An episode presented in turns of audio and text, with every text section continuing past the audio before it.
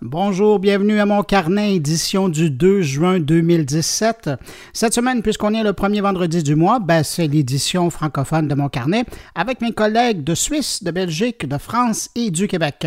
Pour cette édition de juin, deux sujets nous intéressaient. D'abord, l'Internet en temps de crise, c'est-à-dire autant son utilisation pendant ces moments quelquefois chaotiques qui entourent les catastrophes naturelles, mais aussi les tragédies euh, humaines, et puis aussi l'usage qu'en font les gens, notamment les journalistes euh, qui doivent travailler dans ce contexte-là. Second sujet, est-ce que le direct, le live, pour parler en français européen, va tuer YouTube? De plus en plus, vous l'avez remarqué, Facebook, Twitter et Instagram nous balancent du contenu en direct. C'est donc dire euh, qu'il y a aussi des des centaines de milliers, sinon des millions de gens qui, chaque jour, décident de faire une vidéo en direct plutôt qu'aller le déposer sur YouTube.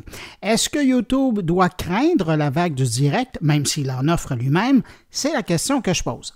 Je vais en parler avec mes collègues qu'on va rejoindre dans un instant, mais pour le moment, chose aussi importante, la salutation à trois auditeurs de mon carnet. Cette semaine, Yves William, un des deux pères fondateurs de la toile du Québec, très heureux de savoir que tu écoutes mon carnet. Isabelle Dupont et Laurent Girard, à vous trois, merci d'écouter mon carnet. Et puis aussi à vous hein, qui nous écoutez présentement, je dis nous parce que mes collègues attendent, ils vont venir nous rejoindre. Euh, merci de nous accueillir comme ça entre vos deux oreilles cette semaine. Alors, c'est maintenant le temps d'aller rejoindre mes quatre collègues. Je vous les présente. Commençons par la Belgique. On y retrouvera le prof de journalisme numérique Damien Van Actor. En Suisse, on va rejoindre le stratège en communication numérique Thierry Weber. En France, c'est le journaliste et animateur du grand débat du web Bertrand Lenôtre qui se joint à nous. Et puis à Montréal, c'est le journaliste et producteur Louis Lemieux qui se joint à cette table. Allez, on trouve mes collègues tout de suite après le thème.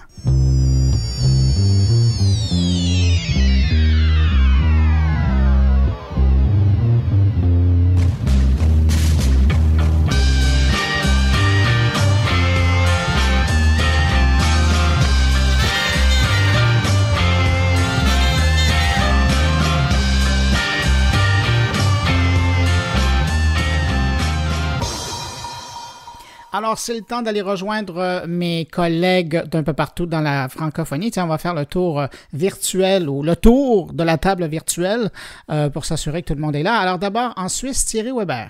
Bonjour Bruno, bonjour tout le monde. Damien Van Actor en Belgique. Bien bonjour ou bien bonsoir, c'est selon. Louis Lemieux, Québec, Canada. bonjour messieurs. Et puis Bertrand Lenôtre en France. Salut Bertrand. Bonjour. Ben, très heureux de vous retrouver. Je suis persuadé que les gens qui nous écoutent le sont aussi.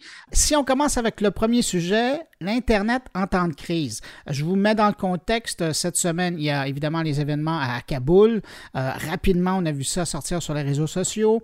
Euh, l'attentat de Manchester, ça n'a pas pris beaucoup de temps que tout le monde euh, en parlait. On voyait des images, on voyait les, victimes de l'attentat qui, qui les artistes les médias, tout le monde est passé. Puis euh, plus près de chez nous, euh, au Québec, euh, il y a eu les inondations.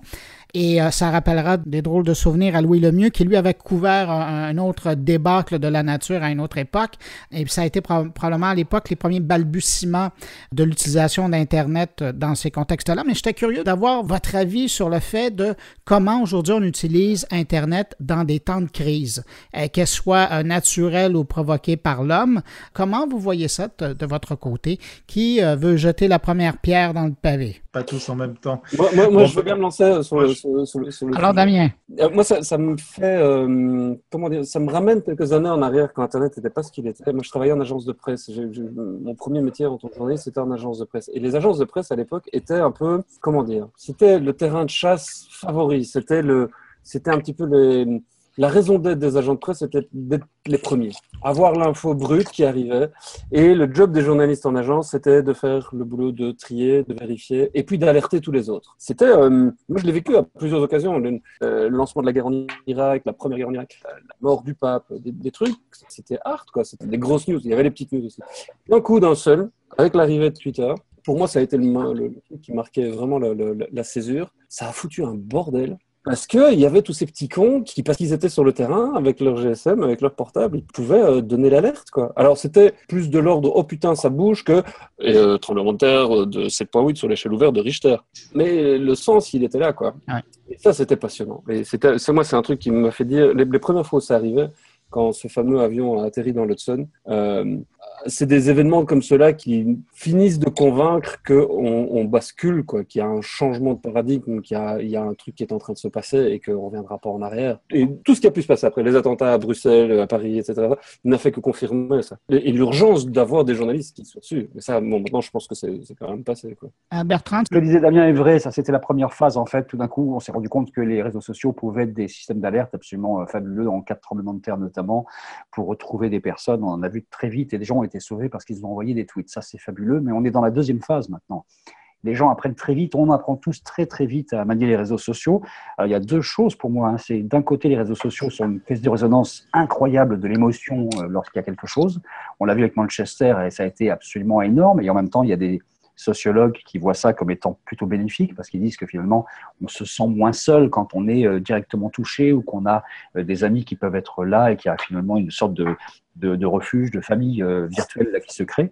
il y a surtout le fait que très vite se substitue aussi les fake news à la réalité de ce qui se passe. Et on a vu ça à Manchester avec des faux noms qui ont circulé très vite. On a vu ça avec le faux nom du faux tueur du, du flic en France sur l'attentat des Champs-Élysées. Et très rapidement, aujourd'hui, on arrive à un moment où euh, finalement, il y a des professionnels de la fake news qui sont là et qui dégainent de la fake news en temps réel. Et ça devient extrêmement compliqué. Donc le mélange émotion et euh, véritable information, information euh, plutôt à, distance, c'est-à-dire à deux kilomètres, mais comme je suis pas loin, j'essaie d'expliquer ce qui se passe, même si j'ai aucune information. Et puis vraiment fake news, tout ça, ça crée une distorsion qui va devenir vraiment compliquée à gérer dans, le futur, je crois. Louis le mieux? C'est drôle parce qu'on on prend, on prend le sujet sous l'angle journalistique. Forcément, on est tous journalistes, on l'a été.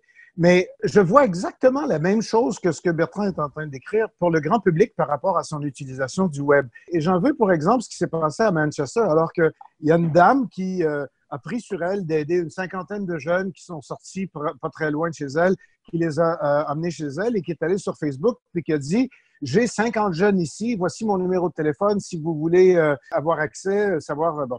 Le problème, c'est qu'elle a été inondée d'appels de toutes sortes de monde qui n'avaient rien à voir avec ces jeunes-là, mais qui voulaient avoir des nouvelles, passer le relais, quelque chose. Elle a été inondée, elle n'était pas capable de rien faire. Il y avait, avait une ligne de téléphone pour des, centaines d'appels. Et donc, le, système qui pourtant était brillant, elle va sur Facebook, elle dit, j'ai ces jeunes-là qui sont avec moi ici. Si vous avez, si vous les cherchez, vous allez les trouver ici, appelez-moi. Mais ceux qui avaient besoin de l'appeler n'ont pas pu l'appeler parce que ceux qui n'avaient pas d'affaire à l'appeler l'ont appelé parce que justement, c'est pas de la fake news, là, mais c'est la même chose, c'est le même problème, c'est la même perversion, c'est la même pollution que les journalistes subissent avec n'importe qui qui écrit n'importe quoi dans n'importe quelle situation. Euh, et, là, même pour le grand public qui se tourne vers des outils Internet pour être capable d'agir et de réagir comme il faut et comme il pourrait, ben, ils, se plantent ou ils se font planter avant d'arriver au poteau parce que l'aide est là, mais, on ne l'organise pas. Facebook, évidemment, a son système d'alerte extraordinaire pour chercher quelqu'un. Mais encore faut-il qu'il y ait des paramètres à ça pour que ce soit logique. On parle d'un tremblement de terre au bout du monde, euh, euh, des, gens qui ont besoin de se rapporter et d'autres qui ont besoin de savoir que les leurs sont en, en, santé et en sécurité, ça va. Mais, mais là, à Manchester, ça n'a pas dérapé, ça n'a juste pas donné grand-chose. Thierry?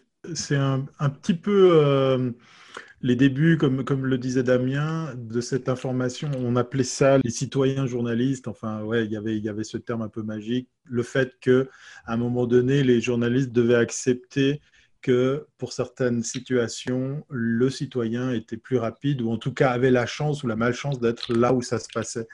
C'est amusant qu'on parle directement de journalisme en parlant de ça.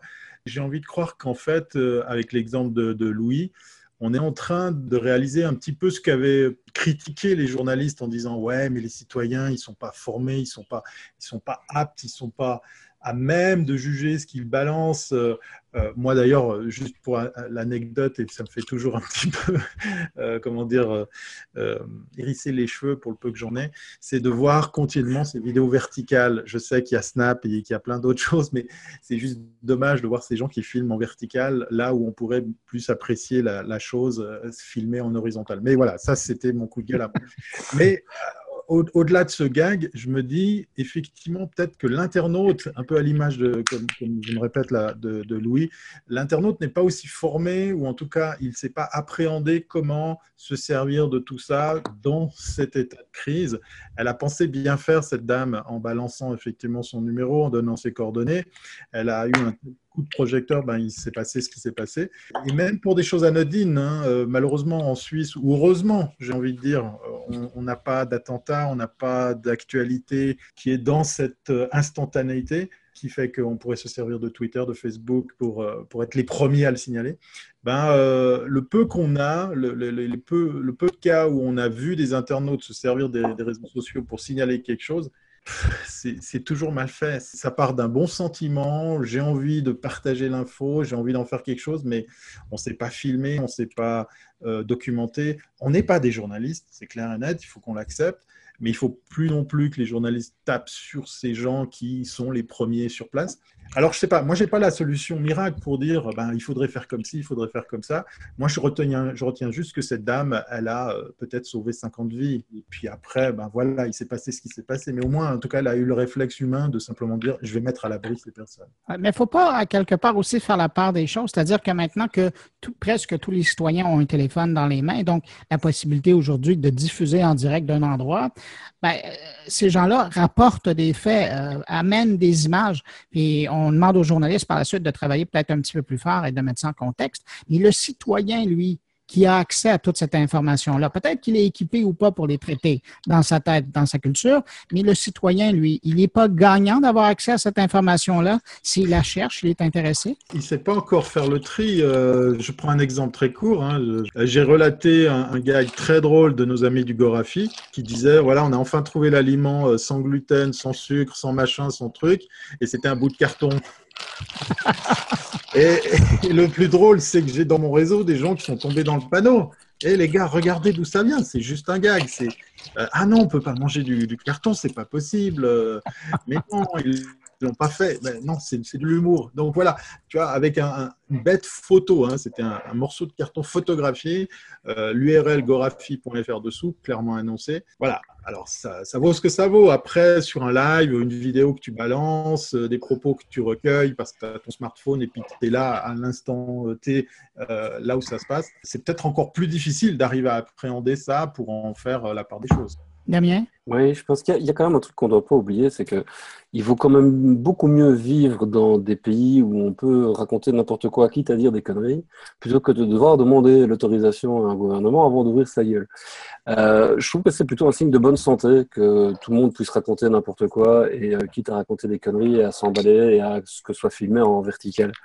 Euh, il y a des pays où ils n'ont pas le choix. Il s'est passé des, des, événements quand même à travers le monde où on sait que la capacité des gouvernements à pouvoir bloquer un certain nombre de communications, faut pas aller très loin, hein, à, nous voir en Turquie comment ça se passe, hein, allons voir en Ukraine, allons voir. Euh, faut pas aller très très loin de chez nous. Il faut pas faire beaucoup de kilomètres avant de se retrouver dans des zones où le fait de pouvoir dire ta gueule à son premier ministre, ça fait voilà le retour de manivelle, il vient vite. Nous on a cette chance là. Alors bah, l'un dans l'autre, moi je préfère, euh, je préfère devoir faire un job euh, de fourmi et d'aller chercher l'aiguille dans la botte de foin pour trouver de l'info et puis après euh, chacun va mettre ce qu'il veut sous la dénomination de l'info.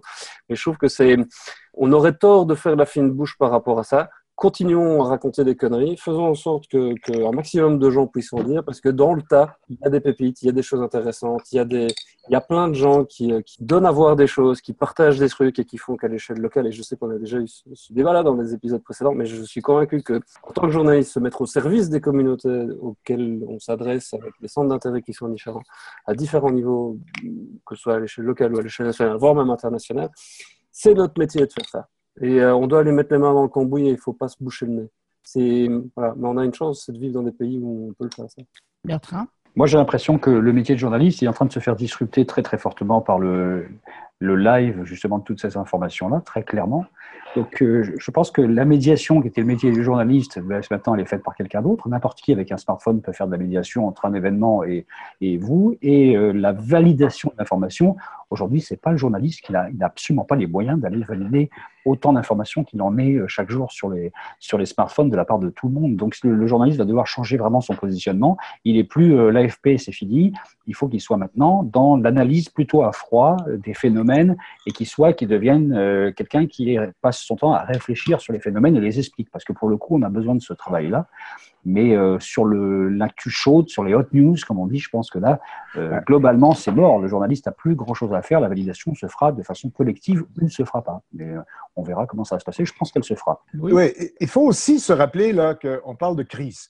Et euh, Dieu merci, je suis assez vieux pour me souvenir, euh, tu parlais du déluge du Saguenay où l'Internet en était encore à ses balbutiements. En 95, il n'y avait pas de médias sociaux, 96.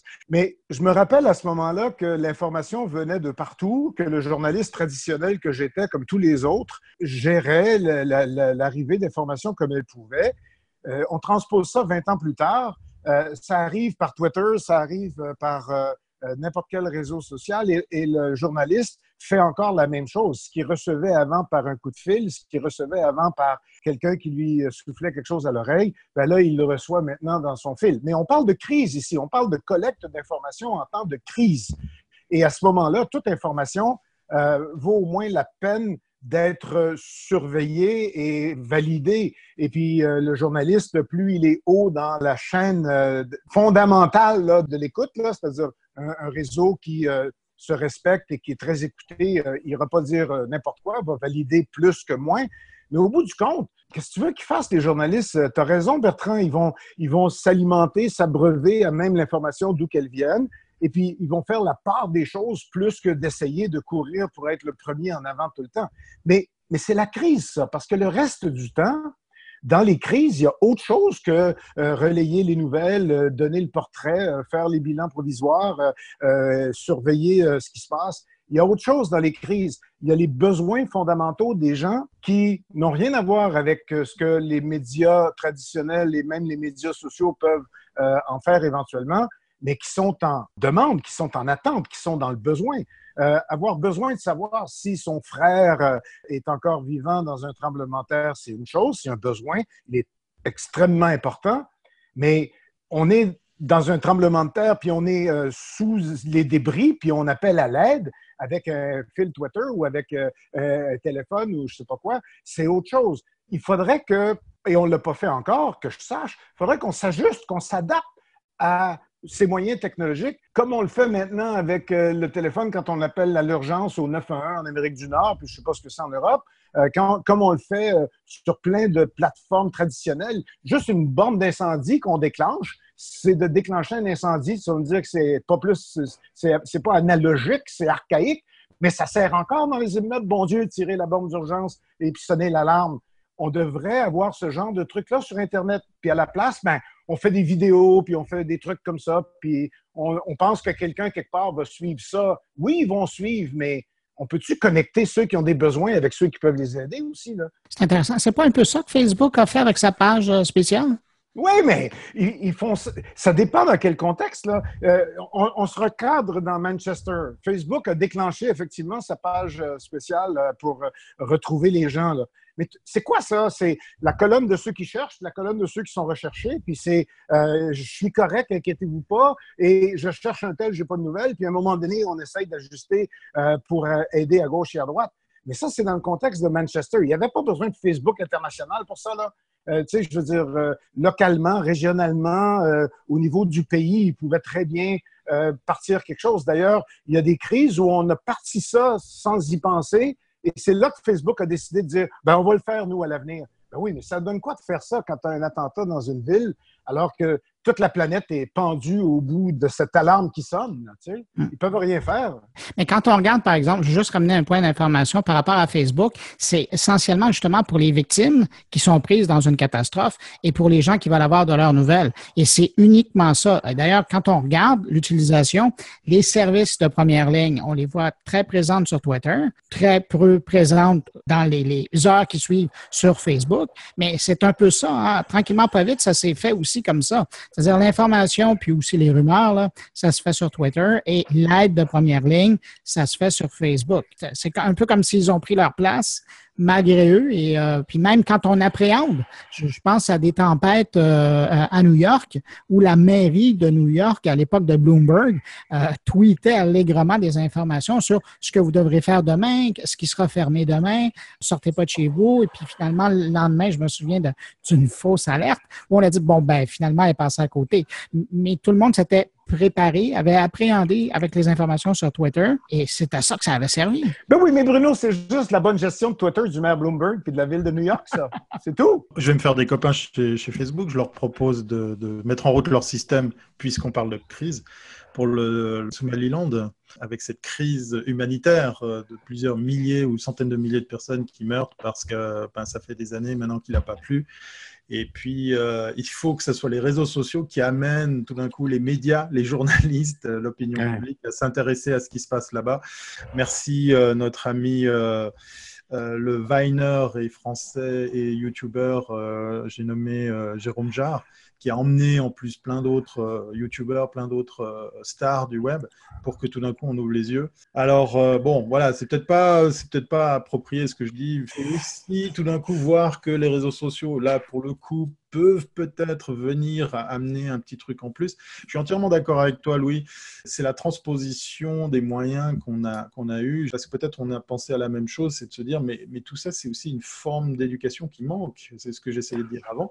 On ne sait pas se servir de ça. On n'a pas été formé, on n'a pas été euh, emmené par la main pour, pour bien se servir des réseaux sociaux aussi en état de crise, hein, je ne parle pas uniquement en état de crise, mais aussi dans cet état-là. Et puis voilà, puis à la longue, bah, ça sera comme la télévision, le téléphone, euh, le micro-ondes, on saura s'en servir, mais il faudra, il faudra ça marche euh, par, par, lui-même. Mais la pizza restera toujours pas mangeable dans le micro-ondes. Damien, moi je te relance parce que c'est toi qui as l'opportunité au quotidien de rencontrer des jeunes journalistes. Est-ce qu'ils sont conscients des outils, du travail qu'ils ont à faire? Oh oui, je pense qu'ils ont, ils ont une forme de conscience en tout cas de, de, de, ce qui va avec moi. Ce qui me fait plus réagir, c'est parce que j'y suis confronté aussi, c'est des étudiants qui sont plus jeunes. Moi, j'ai des étudiants qui ont fait des choix, qui ont fait le choix de travailler dans la communication, euh, dont certains en journalisme, effectivement, euh, en marketing. Là, en marketing, ils sont très, très, très, très au courant. ils savent très bien quoi ça va pouvoir servir. Euh, mais par contre, les plus jeunes, j'étais encore dans des classes avec des, enfants de 15, 16 ans euh, il y a deux semaines, et ce qui sort systématiquement à ce moment-là, c'est oui, mais euh, nos profs, on en sait plus qu'eux. Hmm. Et euh, ce, ce, basculement-là, il, moi, il me, fout les jetons parce que, parce que non seulement ils en savent plus que les profs, ce qui veut dire que les profs sont à la ramasse et n'ont eux-mêmes pas les outils, n'ont pas été formés, n'ont pas. Et quand ils ont eu une, approche d'Internet, c'était toujours le, vous savez, les, les, les vilains hackers pédophiles, les pédobires. Euh, c'est ça qu'on leur montre d'Internet. Mais alors, pour le coup, les gamins de 14-15 ans, euh, c'est ça qui est fou, c'est qu'ils disent, nous, ça va, hein. Mais ce qu'on a peur, c'est pour nos petits frères, nos petites sœurs qui ont 7-8 ans, là, qui, euh, qui, sont, euh, qui découvrent YouPorn, qui découvrent tous ces trucs-là. Et, et, là, tu fais Damn Tu tires sur le fil et il y a tout qui vient, en fait. Ouais. Parce que c'est de l'éducation média, mais c'est de l'éducation à la citoyenneté, c'est de l'éducation à est-ce que c'est le rôle de l'école? Est-ce que c'est le rôle des parents? Je sais pas. J'essaie de faire ce que je peux faire là où je peux. Je pense que c'est, je ne sera jamais fini en fait, parce que l'accélération est telle que la VR, tout ce qui est en train d'arriver, l'intelligence artificielle, les robots, les machins, les trucs. Euh, nous, on en a un début de conscience de tout ça. C'est ce qui continue à nous exciter, d'ailleurs, je pense, pour un certain nombre d'entre nous. Mais dans les écoles, ils sont, en tout de celles que moi je peux connaître. allez, ouais, ça fait peur. En même temps, ok, il y a des choses à faire, donc il y a du boulot, allons-y. Mais euh, monsieur le madame ministre, là, euh, vous pouvez nous écouter un peu de temps en temps. Si on peut venir jouer avec vous, ce serait sympa. Louis, euh, on t'entend faire ton ménage sur ton bureau. Désolé. Ah, il joue Scrabble, en fait. En premier, je pensais que tu étais en train de préparer ton souper. Mais, euh, La cigarette électronique. manger. Bon, euh, désolé. À Bertrand, je suis. Bertrand, je viens vers toi. Quand tu entends Damien parler de cette génération-là, qu'est-ce qui te vient en tête? Ce qui me vient en tête, c'est qu'évidemment, il y a une responsabilité de l'école au sens large du terme, parce que moi, je suis, euh, je dis, avec une enseignante, en fait, hein, qui n'a pas de compte Facebook et qui pourtant manie quand même le web de façon assez sympa pour plein de choses, mais il n'y a aucune formation en France, absolument aucune formation pour les enseignants, sur quoi que ce soit d'ailleurs, hein, pas simplement sur le web. Donc ça, c'est un vrai problème. Mais plus globalement, une société se doit d'enseigner de, d'enseigner à sa population au sens large et pas simplement aux jeunes ce qui s'est passé l'histoire et ce qui se passe un petit peu, faire comprendre un peu les enjeux de société, ce que plus personne ne fait aujourd'hui quasiment, puisque c'est très compliqué aujourd'hui pour ceux qui sont en charge de l'enseignement d'avoir une connaissance de ce qui se passe. Ils n'ont pas du tout de notion justement de cette euh, révolution numérique qui est en train d'arriver. Donc là, on, est face à une vraie, vraie difficulté aujourd'hui. Et l'autre difficulté de ça, c'est que les seuls qui peuvent le faire aujourd'hui, les médias ne le font pas. C'est-à-dire que les médias ne prennent pas à bras le corps le fait d'expliquer, de vulgariser euh, le, les grands enjeux de société vraiment. C'est qu'on, euh, ça, reste très très fou. Et à chaque fois qu'on parle de ces enjeux-là, il y a les journalistes rigolent parce que ça a l'air compliqué. Ils entretiennent l'idée que c'est compliqué. Ça n'est pas toujours. La réalité augmentée, ce qui peut se passer, c'est pas si compliqué que ça. Un enfant de 4 ans peut comprendre ça. Il suffit simplement d'essayer de lui expliquer avec des mots clairs. Mais personne n'a tellement envie de le faire aujourd'hui. J'ai l'impression. En tout cas, en France, c'est un peu comme ça qu'on ressent. Non, ben, ben, mon ménage est fini, là. Je peux juste dire... C'est une bonne nouvelle. oui, désolé. Je peux juste rajouter que je suis impressionné de noter au passage qu'on est en train de parler de ce qui est fondamental alors qu'on a commencé à se dire Ouais, c'est comment quand les gens cèdent sur le web, il y a crise, qu'est-ce que ça peut faire le journalisme citoyen? Mais ça nous ramène à l'essentiel. L'essentiel, c'est qu'on compose avec ce qu'on a, on avance, on défriche, mais en même temps, on ne prend pas le temps de se dire Hey, c'est génial, on va pouvoir faire ça. Est-ce qu'on peut faire ça? Je pense à des trucs aussi banals. Je ne sais pas jusqu'où c'est rendu encore en Europe. Désolé, je ne vais pas assez souvent. Mais il y a l'alerte Amber en Amérique du Nord, qui est une alerte que les réseaux de télévision, de radio euh, ont convenu de donner en publiant euh, automatiquement sur euh, leur réseau euh, les, les, paramètres de recherche d'un enfant en danger quand on sait qu'on pourrait le sauver parce qu'on a une plaque d'immatriculation ou on a les coordonnées ou quelque chose.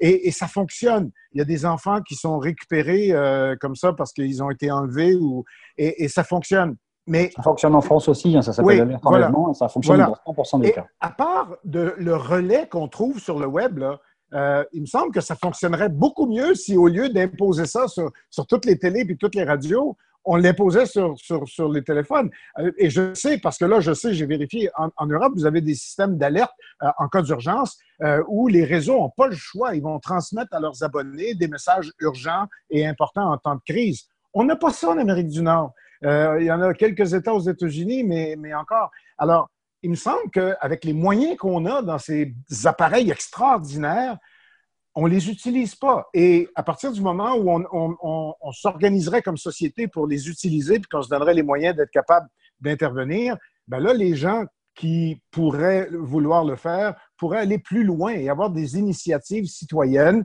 Puis là, ben, je suis content parce qu'on rejoint, on rejoint ce qu'on disait tout à l'heure, le journalisme citoyen, l'action citoyenne, euh, et, tous les intervenants qui pourraient se servir de ce foutu réseau Internet extraordinaire à bon escient pour faire le bien en temps de crise ou relayer l'information en temps de crise.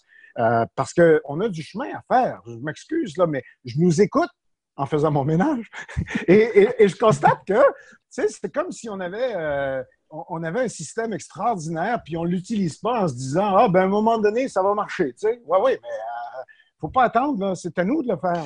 Mais c'est une histoire de, volonté. Ce que, tu, ce que tu racontes, euh, nos amis japonais l'ont mis en route depuis longtemps avec les alertes euh, euh, sismiques. Docomo, SoftBank, tous les opérateurs balancent instantanément le degré justement d'alerte sismique. Pourquoi? Parce que c'est probablement l'État qui a imposé ça aux opérateurs pour dire non les gars, euh, on vit sur une île, il faut qu'on tienne, euh, tienne le coup, euh, qu'on tienne informer nos, concitoyens, donc vous mettez ça en place.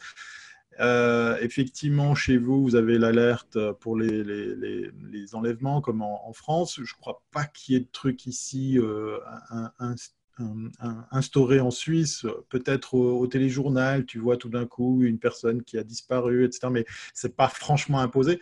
Alors, est-ce que c'est une histoire de volonté? Est-ce que c'est une, histoire de décider quel est le niveau d'importance et d'urgence qu'on doit donner à ça pour après aller sur tel ou tel réseau pour, pour balancer le message? Moi, moi, je ne veux pas critiquer Facebook avec son truc. Euh, ils viennent dans une brèche, il y a encore des places à prendre. Maintenant, tout ça est perfectible, bien évidemment. Euh, c'est difficile maintenant, je pense, pour un État de dire bon, alors c'est téléphone portable, c'est Internet, c'est, euh, je sais pas, c'est la télévision, la radio, et puis c'est pour tel type d'urgence, tel type de, de, comment on appelle ça, de, de des niveaux d'importance qu'on balance ces messages. Euh, moi, je connais pas beaucoup d'États qui, qui, sont arrivés plus loin. Il, a fallu beaucoup d'années, il me semble, pour que l'alerte Amber soit euh, comme une espèce d'évidence pour dire voilà, c'est dans 6 ou 4 heures qu'un enfant est enlevé qu'on peut faire quelque chose parce qu'après, effectivement, les chances s'amenuisent. Mais il a fallu combien d'enfants pour qu'on réalise qu'il fallait mettre en place ça Il va falloir combien de Manchester, combien de, de Kaboul pour qu'on mette en place d'autres choses C'est aussi parce qu'on veut à chaque fois faire dans le grandiose. C'est un peu ce que dit Louis. On n'est pas obligé de faire dans le national ou l'international. On peut faire dans le local. Le e-commerce a inventé des notifications sur les mobiles et qu'on passe près d'un magasin. Pourquoi est-ce qu'on n'aurait pas ces notifications quand on est dans une zone déterminée à l'avance? Parce qu'il y a un attentat, parce qu'il y a un danger quelconque.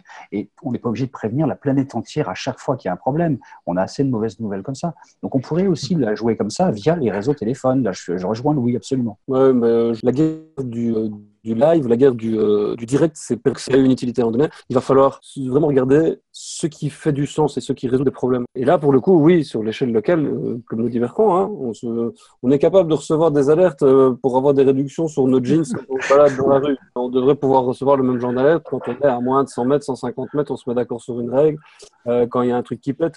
Enfin, ça paraît, mais de nouveau, c'est une question de volonté et d'ouvrir la porte à un truc où attention, vous êtes à 150 mètres euh, de votre, euh, je sais pas, de votre représentant politique. Euh, vous pouvez aller le, vous pouvez aller le charrier, le tarter. on, pourrait faire des alertes conneries, mais alors on aurait beaucoup de. Vous avez une boulangerie sur votre gauche pour la crème. 50% de réduction. Hein. messieurs, je vous arrête sur le sujet parce que on termine sur la bonne volonté. Mais ça fait deux fois qu'on en parle. Bertrand l'avait mentionné, Damien, tu le viens de mentionner aussi le direct. Grande question, et c'est Thierry qui nous l'a soumis, qui nous l'a envoyé, et je la trouvais très bonne. C'est-à-dire que de plus en plus, on parle, notamment par le biais de Facebook, de l'importance du live, du direct par Facebook Live, et Facebook maintenant vient présenter deux nouvelles possibilités. Entre amis, on va pouvoir suivre un événement en direct, et puis aussi la co-animation, si vous voulez, par Facebook, qui va permettre donc, par exemple, Thierry, euh, qui est là euh, assez souvent en direct, ben, d'aller chercher un invité parmi les gens qui le regardent, faire une discussion avec, puis après le jeter et passer au suivant. Donc, de plus en plus, Facebook mise sur le direct. Et la question qu'on peut se poser, c'est que, sachant qu'on n'a que 24 euh, heures dans une journée, est-ce que le live, notamment chez Facebook ou sur Twitter aussi, va tuer YouTube? Qui nous offre encore du bon vieux euh, vidéo à la carte. Oui, je sais qu'ils font aussi dans le direct, mais on ne va pas vraiment sur YouTube pour du direct. Hein. Euh, Thierry, c'est toi qui as lancé l'idée. J'aimerais ça euh, t'entendre là-dessus. Je, constate, j'ai moins de chances que Damien de, côtoyer des, plus jeunes, mais j'en vois de, plus en plus par, par mes activités professionnelles. Et on est dans une ère où effectivement, ça va même plus loin que le live. On est, de plus en plus flemmard par rapport à, tout ce qui se passe en ligne. Euh, on se permet peut-être juste un like, euh, on prend peut-être un peu de temps pour poser un commentaire, mais on consomme parce que c'est là, c'est facile. Et, le live, et, là, Facebook avait déjà ouvert cette brèche avec euh, l'autoplay sur les vidéos. C'est redoutable d'efficacité. Tu te balades dans ton flux et boum, mais qu'est-ce que tu fais? Bah, Tu restes scotché sur une vidéo qui a démarré sans même que tu aies appuyé sur play. Euh, après, ces vidéos se sont vues agrémentées de sous-titres, donc on n'a même pas besoin de mettre le son pour apprendre quelque chose. Et maintenant, il y a le live. Le live qui euh, te signale que dans ta communauté de contact, il y a quelqu'un, tes amis, un, proche ou un, collègue qui est en train de balancer quelque chose en live. Et c'est super facile à consommer, c'est là, c'est direct. Tu pourrais, si tu as envie l'énergie, euh, interagir, poser des questions, poser des commentaires. Et j'ai euh, l'impression, j'ai le sentiment que tout ça est en train de pousser dehors justement la vidéo à la demande. Je ne parle pas de, la télévision, des séries télé, des choses comme ça, je parle de, YouTube. Je parle de YouTube qui se cherche. Euh, ils ont essayé avec YouTube Red de professionnaliser, de monétiser. Ils se cherchent euh, en essayant aussi de faire du live, et, je sais qu'ils l'avaient déjà depuis longtemps. Ils se cherchent par rapport à à, comment c'est présenté. Ils viennent enfin sur les applications mobiles avec l'interactivité qu'on a sur le desktop. Mais voilà, le live euh, est, dans le sujet que je vous ai proposé. Moi, je prenais l'exemple des Chinois où le live est en train de faire déborder euh, tout ce qui est possible dans le contrôle. Hein, et Dieu sait que la Chine, ben voilà, euh, ils le connaissent, euh, parce qu'il y a une multitude de producteurs de contenu qui se disent, ben voilà, moi j'y vais, je me lâche, je peux dire prout, pipi, caca, boudin, parce que de toute façon, on est des milliers à faire ça, et donc évidemment, c'est impossible à gérer, c'est impossible à contrôler, et je peux même gagner ma vie avec ça. Et euh, force est de constater que le live est consommé de la même manière par tous les jeunes sur, sur toute la planète parce que c'est facile d'accès. Maintenant, je ne parle pas des contenus eux-mêmes, je parle de fait d'accéder à ces contenus parce que je suis moi encore un, fervent utilisateur YouTube pour aller voir des documentaires, pour aller voir des, vidéos qui m'intéressent. Mais je me pose la question, est-ce qu'on n'est pas en train de faire un shift sur l'usage et le moyen de produire des vidéos? Bertrand, tu en fais de la vidéo. Euh, je serais curieux de t'entendre là-dessus. Alors moi, je fais de la vidéo de papa, hein. donc je fais de la vidéo dans un studio souvent, ou de la vidéo avec une vraie caméra, je fais du montage, enfin des trucs qui sont complètement euh, saut, euh, saut au XXe siècle, quoi, d'une certaine façon. Mais j'ai l'impression que oui, euh, YouTube est vraiment dans une mauvaise posture parce qu'ils ont du mal à s'inventer, vraiment à se réinventer, et ils sont un peu en sandwich entre d'un côté Netflix qui va devenir de plus en plus un endroit, Netflix ou d'autres, hein, mais qu'on va payer pour avoir des contenus de qualité dans tous les domaines, y compris demain du live, pourquoi pas sportif. Et puis, de l'autre côté, on a Periscope, Facebook, qui sont la possibilité d'interagir directement avec son réseau, parce que euh, il y a une phrase qui revient souvent dans le grand débat du web, j'en profite, de Damien Douany qui dit Google n'a pas l'âme sociale. Ça vous fait toujours rire, mais c'est vraiment ça. Et euh, Google et YouTube n'ont pas, n'ont jamais eu l'âme sociale. Et le live aujourd'hui, c'est nécessairement lié avec du social. C'est soit quelque chose qu'on consomme euh, chez soi tranquille parce que c'est qualitatif, c'est une série, c'est Netflix par exemple, soit c'est quelque chose qui est dans le domaine du social et du partage instantané avec d'autres personnes. Et je pense que là, réellement, euh, YouTube euh, va sortir des radars assez rapidement, à mon avis.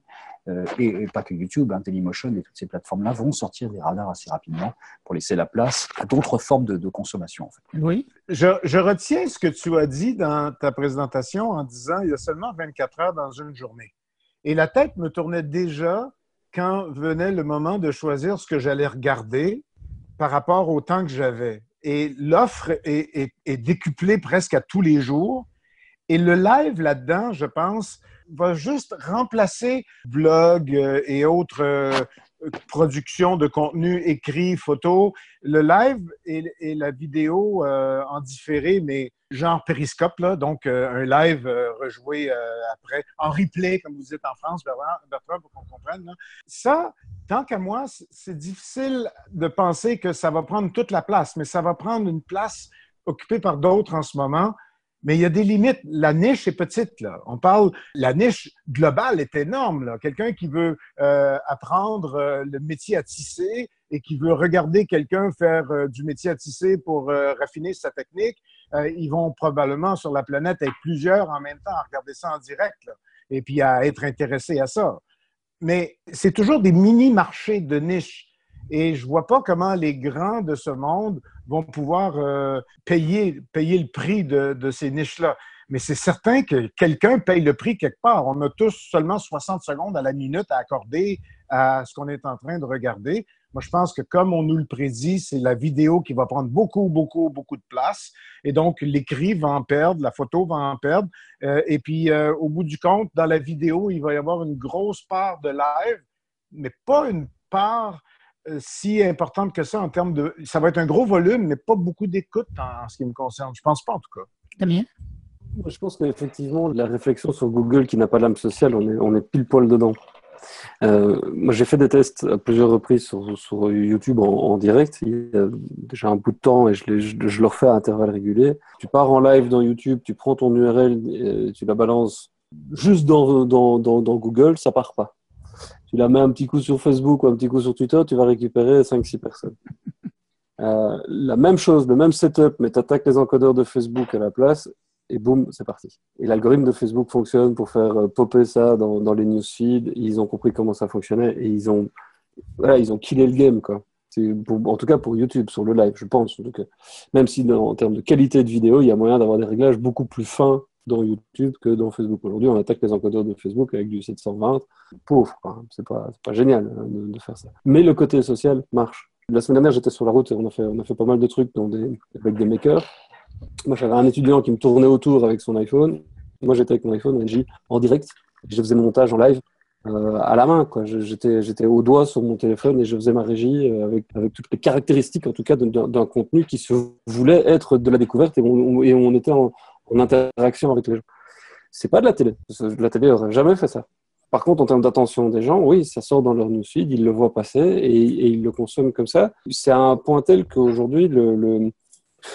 j'en ai discuté avec mes, filles. J'ai une, jeune fille qui a 13 ans l'autre jour qui, euh, m'a dit Je vais faire un live sur Instagram. tu fais pas trop de. Tu vas faire un live sur Instagram dans ta chambre. What the fuck? Qu'est-ce que tu vas faire? Ah non, mais je, je, je, lance un live et comme ça, les gens peuvent me poser des questions. Mes copains, mes copines peuvent me poser des questions parce qu'elle a un compte qui est fermé uniquement avec ses copines. Je suis OK, ça va. Bon, évidemment, en loose day, j'ai été me mettre dans son fil et j'ai été écouter ce qu'elle racontait. Je en lui disant, en donné, euh, bisous papa, et ça a fait fuir tout le monde. mais pendant cinq minutes, j'ai écouté et le truc qui est très bizarre, c'est qu'ils se posent des questions en fait. Mais ils le font de manière ouverte avec les autres derrière. Et donc, on est vraiment dans le social c'est la qualité informationnelle vue avec notre casquette à nous, elle est proche du zéro absolu, mais pour eux, ils créent du lien. Et ça, c'est un truc qui est. Ils se sont quittés à l'école il, y a il y a 10 minutes, hein, et ils se revoient après. Et puis, il y a un qui pose une question qui dit mais Je te répondrai dans mon live. ok. Allons-y. Donc ils s'emparent de l'outil pour créer du lien, en fait. Nous, on, nous, on le voit avec nos, espèces de lunettes comme ça, super déformantes de, professionnels de l'information. On se dit, mais tu vas faire un live pour dire quoi? C'est quoi le message? Quoi? Non, non, non, l'important, c'est même plus le contenu, c'est le contexte, c'est avec qui tu fais ça. Et ça, je trouve ça passionnant parce que euh, euh, c'est pas pour rien que Facebook en est là où il en est aujourd'hui. Moi, je pense que Snapchat, il, y a pas mal de trucs aussi, même si c'est de la vidéo verticale que de Thierry, pas des masses.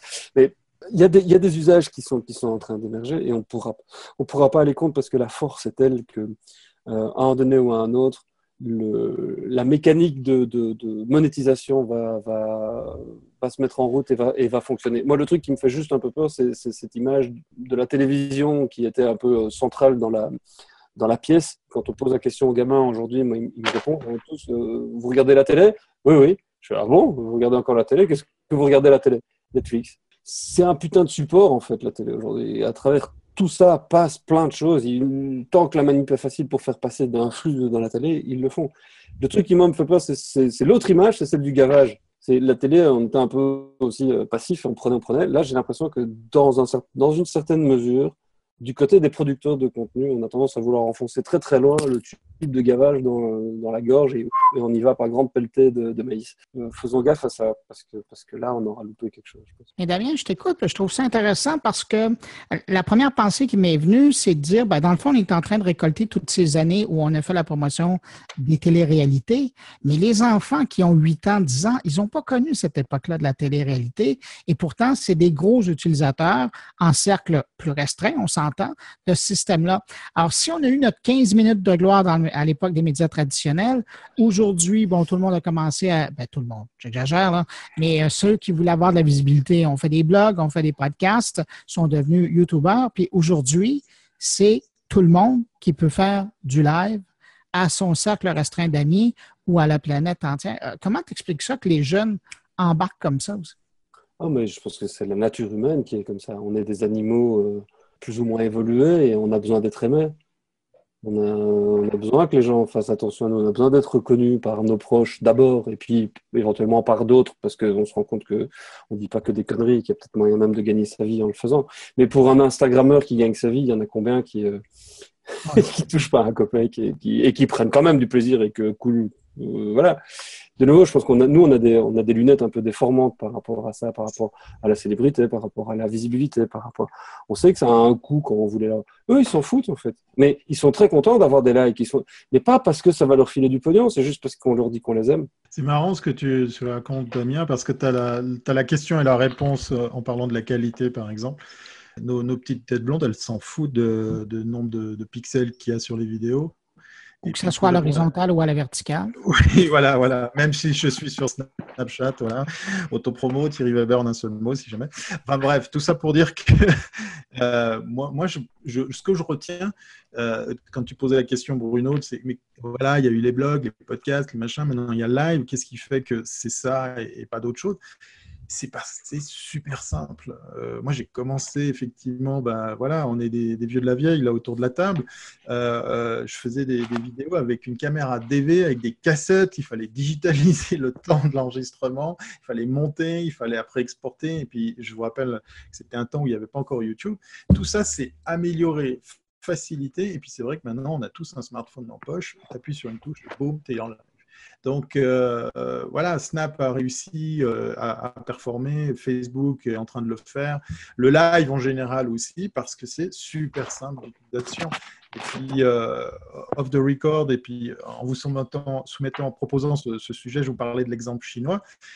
Eh ben, il y a des petites nanas qui se filment simplement en train de bouffer leur plat de nouilles. Et elles ont des, des milliers de personnes qui les suivent en train de regarder cette personne manger.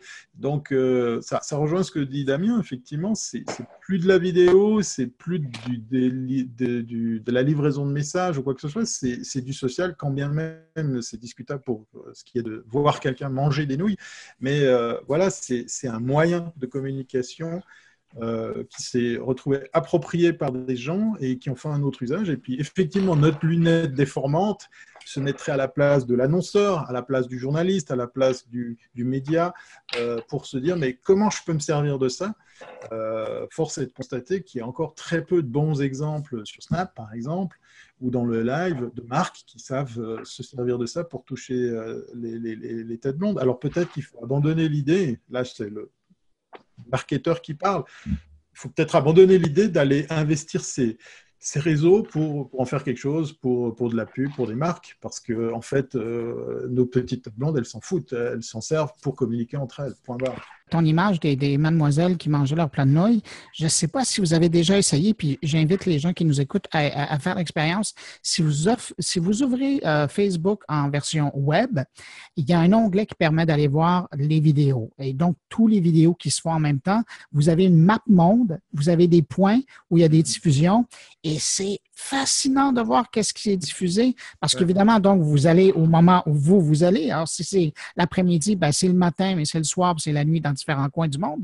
Et à moins qu'il y ait un grand match de soccer euh, ou de football, là, et là, tout le monde leur diffuse euh, un signal piraté. Mais sinon, c'est de voir, de retrouver des gens, en guillemets, ordinaires dans leur quotidien, qui font leur petit truc, ils ne s'adressent pas nécessairement à la caméra, mais ils font leur petit quotidien, mais ils le diffusent comme ça de façon euh, anonyme sur, Facebook. Et c'est fascinant. Et quand tu dis, ben, pendant une, pendant, tu fais l'expérience pendant une minute de regarder ce qui se passe à travers le monde dans la vie d'inconnus, c'est quelque chose d'un peu euh, particulier. Euh, Bertrand, oui, Damien parlait de, de la nécessité d'être aimé. Je suis assez d'accord avec ça. Ça, c'est une constante de, de l'espèce humaine d'avoir envie d'être aimé. Mais pendant des millénaires, en fait, quand il n'y avait pas Internet, on allait chercher l'amour là où il était, c'est-à-dire euh, dans les amis et dans la famille, euh, dans un cercle assez proche de soi.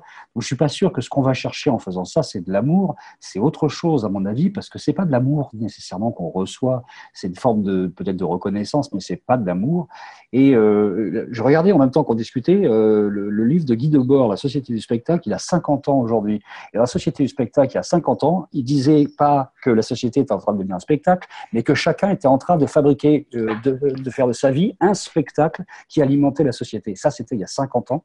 Et ben, c'est ce qui est en train de se passer aujourd'hui, vraiment, concrètement, parce que les outils le permettent, la société du spectacle, on est dedans. Chacun d'entre nous se met en scène, chacun d'entre nous crée un spectacle qui est censé se substituer à sa propre vie, en fait, qui est plus fort que sa propre vie. Et s'il considère que manger des pâtes, c'est un spectacle qui est plus intéressant que de lire un livre, on ne peut pas lutter. Et puis chacun trouve son bonheur absolument où il veut, on n'est pas là pour juger. Mais je pense qu'on est vraiment dans ces dimensions-là et je ne suis pas sûr que c'est de l'amour qu'on cherche. C'est autre chose vraiment qui reste à analyser et que peut-être on comprendra vraiment ou sur lequel on mettra des mots dans 5, 10 ou 20 ans. Ayons, une pensée émue pour Andy Warhol. absolument. Oui, et tu as raison, c'est pas forcément de l'amour, parfois c'est juste du cul, du cul ou du sexe. Quoi. Vachement. Oui, mais il y a 50 ans, Bertrand, quand on écrivait ça, moi j'avais 10 ans et euh, plutôt que de faire euh, un Facebook Live ou un n'importe quoi live, avec les cinq ou six amis de ma bande, ben on était dehors sur le perron ou on À était discuter? dans la arrière. Ben oui, on Eh oui, faisait ben- la même chose, mais, mais, mais avec les moyens qu'on avait. Là, ils ont adapté le moyen technique, euh, puis ils y trouvent plus de plaisir parce qu'ils sont chacun dans leur chambre. Je veux bien, mais au bout du compte, euh, le social dont tu parles, Damien, c'est le social qu'on a toujours été comme bébite. Là. On a toujours fait ça. Là, on le fait avec un- de la vidéo parce que, comme, euh, comme on le disait, on l'a sur notre téléphone, autant s'en servir. là. Du coup, il y a moins d'alcool. Et de cigarettes et de, et de plein d'autres trucs. C'est passionnant ces, ces mécanismes-là. Je pense que, de nouveau, le- le- la nature humaine étant ce qu'elle est, je pense qu'il y aura toujours des choses qui seront absolument magnifiques et qui auront leur euh, contrepartie avec des choses absolument crapuleuses. Il faut juste rester vigilant, conscient de ça. Non, non, mais je trouve ça, je trouve ça vraiment passionnant de, de- de- d'observer ça et de, euh, et de le faire et de le vivre et d'être dedans, d'être partie prenante du truc. Je pense que c'est pas en avoir peur de ça. C'est ce qui fait qu'on est vivant. Ben, tu salueras ton Instagrammeuse de fille euh, de notre part. Ça nous a permis de parler d'un sujet. Écoutez, messieurs, je regarde le chrono passé. On a presque une heure de fait ensemble. Euh, je vais vous remercier d'avoir été là pour euh, cette édition du mois de juin. Est-ce que ça va avec vous si je vous donne congé pendant l'été puis on se retrouve en septembre? Ah, zut alors! Oui, ben, on, a, on a oublié, on a oublié, pouvoir faire du ménage, Louis. Ah bon, ben c'est bon. on a oublié de dire en préambule quel plaisir on avait de se retrouver. En tout cas, moi, je, je le dis, voilà, à la fin de l'émission.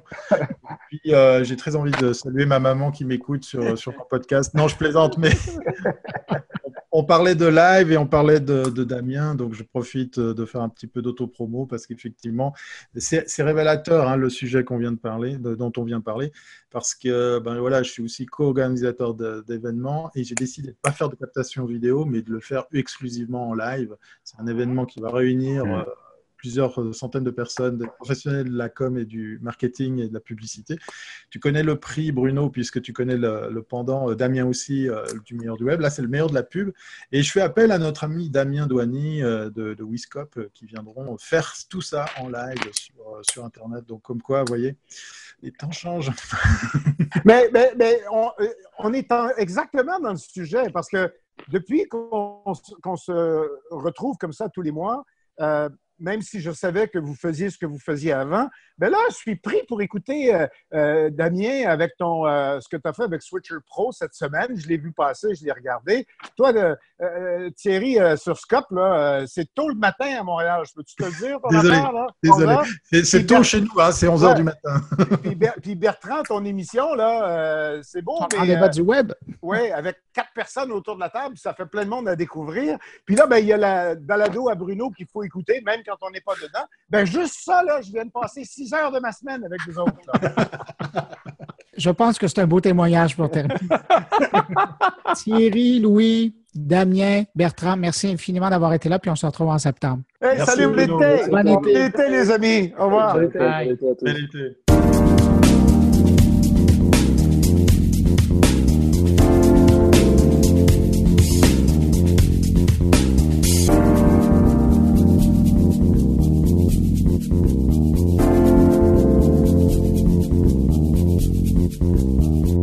Eh bien voilà, c'est tout pour cette édition francophone de Mon Carnet. Merci de nous avoir écoutés. J'espère que vous avez apprécié cette formule qui vous revient une fois par mois, tous les premiers vendredis du mois. Si vous avez des commentaires, n'hésitez pas à m'en faire part. hein. J'aime toujours vous lire et surtout, n'hésitez pas à passer le mot autour de vous. Vous savez, je vous en parle à chaque semaine. Si vous pensez que Mon Carnet peut intéresser des gens que vous connaissez, s'il vous plaît, dites-leur de m'écouter. Ça me fera plaisir de leur parler à eux aussi. Et puis en plus, ben, ça tombe bien parce que vendredi prochain, ben, il y aura une nouvelle édition de mon carnet à écouter. Si vous désirez me laisser un mot pour me joindre, vous pouvez le faire en passant par la page Facebook de mon carnet, par le biais de mon compte Twitter, sur ma page SoundCloud ou encore par la version blog de mon. Je vous souhaite de passer une bonne fin de semaine, une excellente semaine et je vous donne rendez-vous la semaine prochaine. Au revoir.